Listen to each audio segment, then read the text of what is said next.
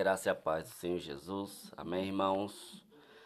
Você está compartilhando com os irmãos esse devocional que a gente tem como objetivo estar mais colocando em negrito a parte da identidade propósito. E esses dias eu tenho lido sobre a vida de José e gostaria de estar compartilhando com os irmãos. É, Jacó, né, vocês sabem um pouco da história de Jacó. Ele chegou a trabalhar pela sua pretendente, Raquel, sete anos.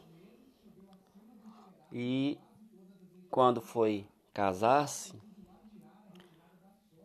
o seu sogro deu a, a outra filha, né, Lia. Né, Jacó foi enganado. Teve que trabalhar mais sete anos por Raquel. E o que aconteceu? Ele e Lia tiveram dez filhos. E Raquel não dava filhos para Jacó. Até que ela engravidou e deram o nome do seu filho de Deus multiplica, ou acréscimo de Deus, Deus acrescenta, que é o que significa o nome José. E José ali, de criança, ele recebeu em sonho um propósito de Deus, né?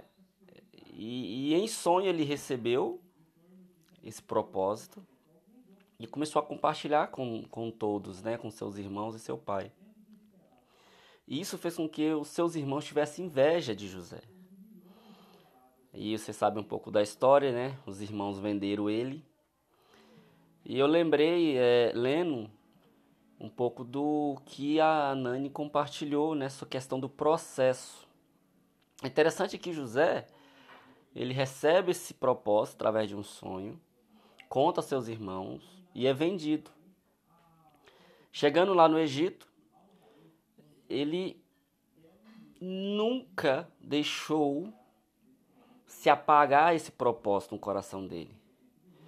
Né? Tão interessante que ele foi lá para o Egito como escravo. E olha só o que, que diz lá em Gênesis capítulo 39, versículo 1. José foi levado para o Egito, onde os israelitas, onde os ismaelitas o venderam a um egípcio chamado Potifar, um oficial que era o capitão da guarda do palácio. O Senhor Deus estava com José. Ele morava na casa do seu dono e ia muito bem em tudo. O dono de José viu que o Senhor estava com ele e o abençoava em tudo o que fazia. Assim José ganhou a simpatia do seu dono, que o pôs como seu ajudante particular. Potifar deu a José a responsabilidade de cuidar da sua casa e tomar conta de tudo que era seu. Dali em diante, por causa de José, o Senhor abençoou o lar do egípcio e também tudo o que ele tinha em casa e no campo. Potifar entregou nas mãos de José tudo o que tinha e não se preocupava com nada a não ser com a comida que comia. José era um belo tipo de homem e simpático. Veja bem, José foi levado escravo, mas quem o comprou foi Potifar. Então é interessante que tudo vai passando pelo processo, né? igual, tá, igual eu falei, igual eu comentei com os irmãos, né? que, a, que a Nani compartilhou no, no, no seu devocional. E, e, o José ele passou por todo o processo, né? Chegou lá como escravo, foi comprado, Potifar. De, depois você sabe um pouco da história, a mulher de Potifar, né? É, caluniou ele, ele foi preso, foi para o cárcere. Mesmo na prisão ali, Deus o abençoava. Tanto que ele, na prisão, ele começou a ser o chefe lá da, do, do calabouço. E depois né, ele interpretou dois sonhos lá que, um, que uma pessoa morreria e o outro não, e o que não morreu falou de José lá né, para Faraó quando Faraó teve um sonho. E José conseguiu interpretar esse sonho. Mas esse, irmãos, foi um processo assim muito intenso, né? Porque José era, era novo quando saiu como escravo e já estava muito, né, jovem, né? E ali não desistiu do, do seu propósito. No final, ele é colocado como a segunda pessoa mais importante do Egito e o propósito dele se cumpriu. Se cumpriu que os seus irmãos foram lá para o Egito porque estava tendo fome. E assim como Deus mostrou para ele em sonho, todos se ajoelharam perante ele. É interessante que ali ele, ele depois que ele se revela a seus irmãos, eles choram, se abraçam. E esse homem depois ele é colocado lá na lista do livro de Hebreus, capítulo 11, que é o capítulo da fé, homens da fé, é os heróis da fé, ele é colocado. Por causa disso, porque ele recebeu de Deus um propósito e foi até o final com ele. Sabe?